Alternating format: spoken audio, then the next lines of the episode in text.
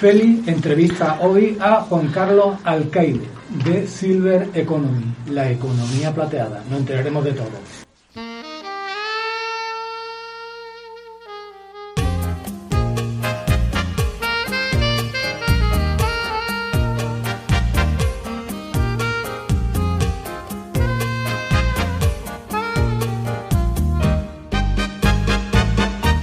En los países de la Europa del 2060, y España es un país que está entre ellos, uno de cada tres habitantes será mayor de 65 años.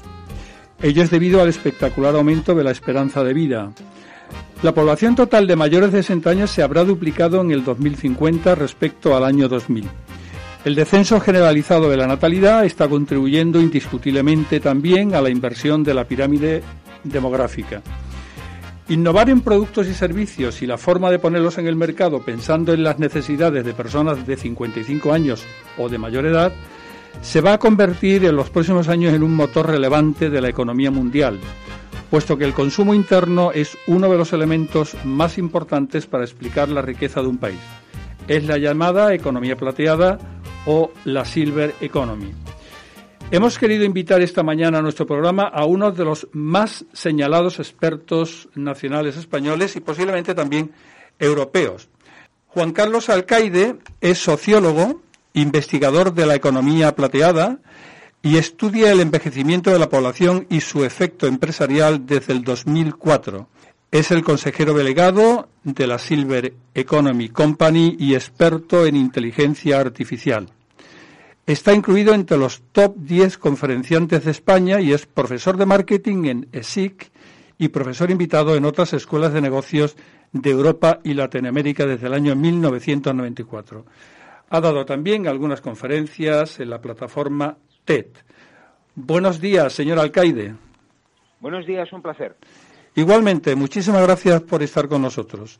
Yo quería empezar la entrevista preguntándole qué nuevas innovaciones en productos o servicios se esperan para los próximos eh, cinco años para este segmento de la población.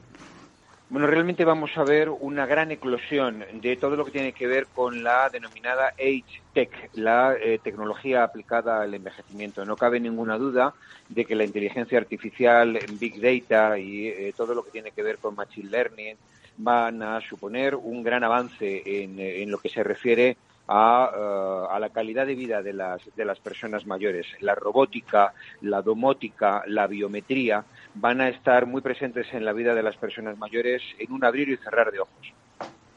¿Y usted considera que aparte de, la, de la, todo el sector tecnológico, en servicios espera alguna innovación relevante que esté ahí en la ventana del futuro en estos próximos años?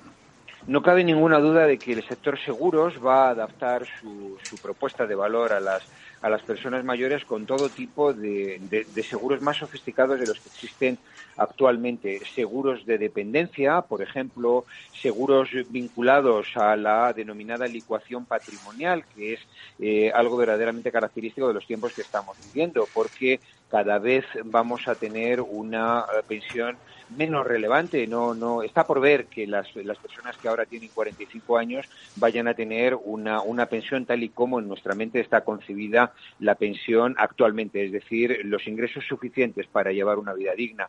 En consecuencia, todo lo que tiene que ver con la denominada licuación patrimonial va a vivir una gran eclosión. Todo lo que tiene que ver con la preparación de la, de la vida de 100 años va a tener un gran auge. Entonces, eh, seguros, propuestas de vivienda inversa, de gestión de la renta vitalicia, etcétera, van a ser eh, grandísimas innovaciones que vamos a ver en el corto plazo en el sector de los servicios. Hemos eh, escuchado hasta la saciedad en estos últimos meses, por motivos bien conocidos, todo el tema de la digitalización. Quería plantearle cómo cree usted que afecta a este segmento de la población la brecha digital.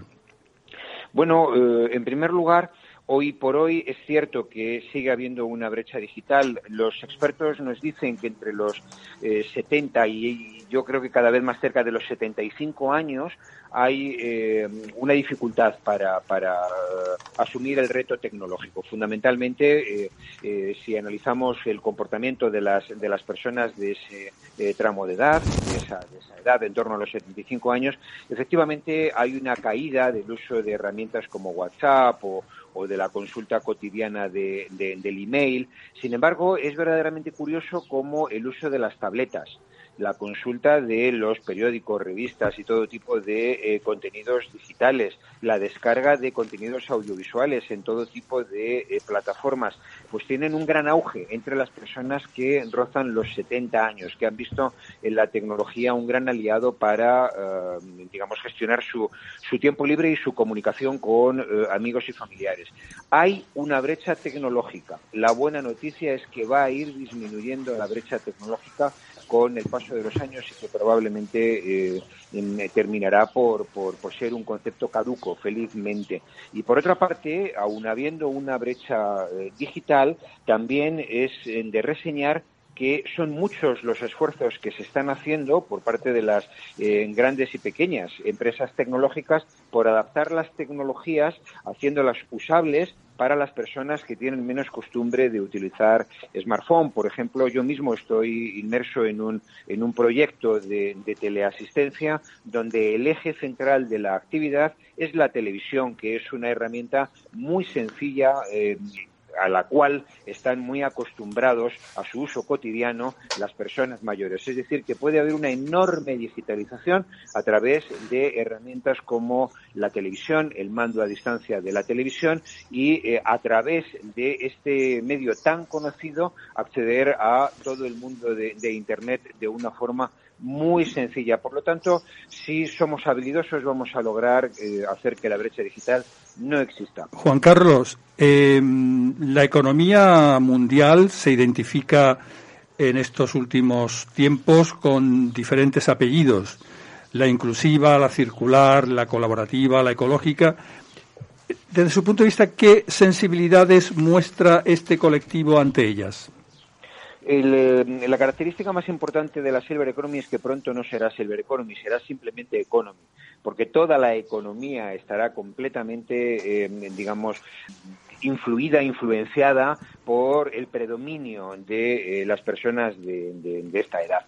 Por lo tanto, la Silver Economy será la simple economy dentro de algún tiempo y todo lo que usted planteaba de economía circular, de la sostenibilidad eh, y de eh, todo tipo de planteamientos en torno a los adjetivos que ponemos a, la economía son todos aplicables. Las personas mayores y su caracterización hoy por hoy nos dice que son personas que valoran la cercanía, que valoran la confianza, pero que confían en las marcas que trabajan en torno a conceptos como la responsabilidad, como la sostenibilidad, etcétera. Por lo tanto, son consumidores responsables para los cuales el valor de la marca, pero el valor del servicio son fundamentales. Entonces, eh, las personas mayores son mayores, pero no tontas, y desde luego, como todos nosotros, como todas las personas, valoramos el buen trato, la excelencia, la responsabilidad y la, eh, digamos, eh, sostenibilidad como, como valores que son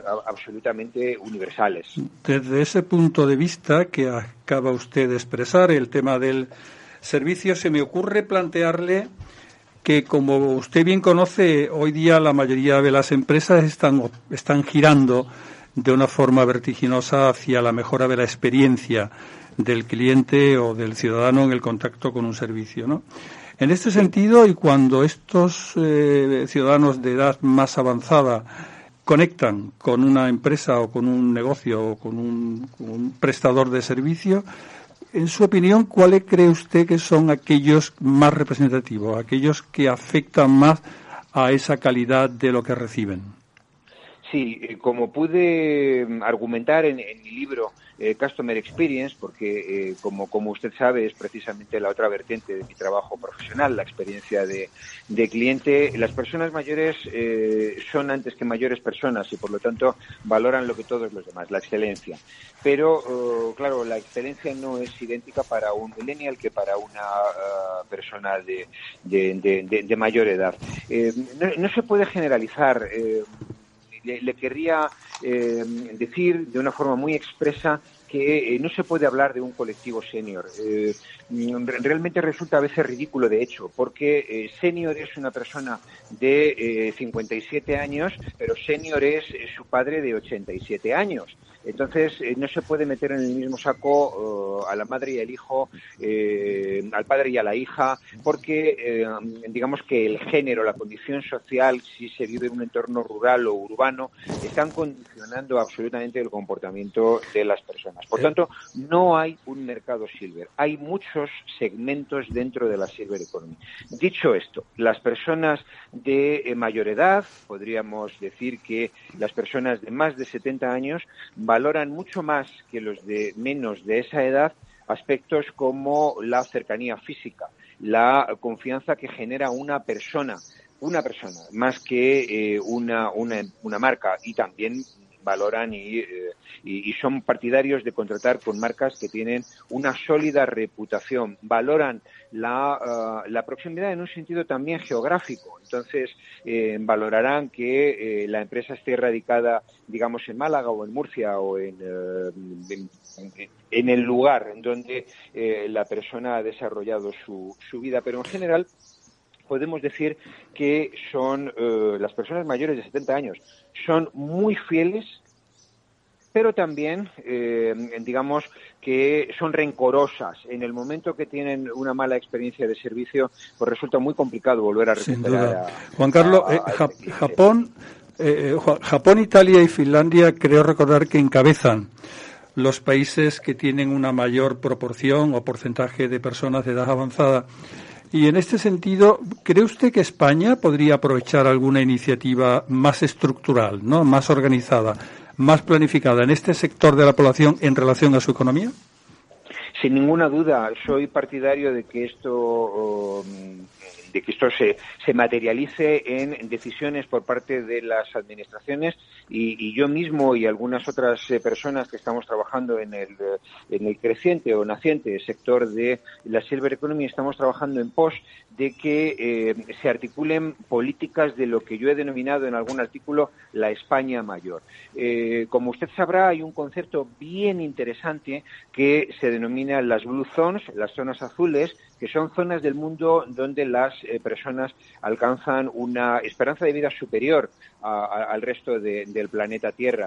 Y hay un montón de, bueno, hay ocho o nueve características que, eh, que definen eh, estas situaciones, que podrían estar detrás o ser causantes de una mayor esperanza de vida en zonas como Loma Linda o como Icaria o como Okinawa, etcétera. Entonces, en estos lugares eh, se dan circunstancias que España debería promover.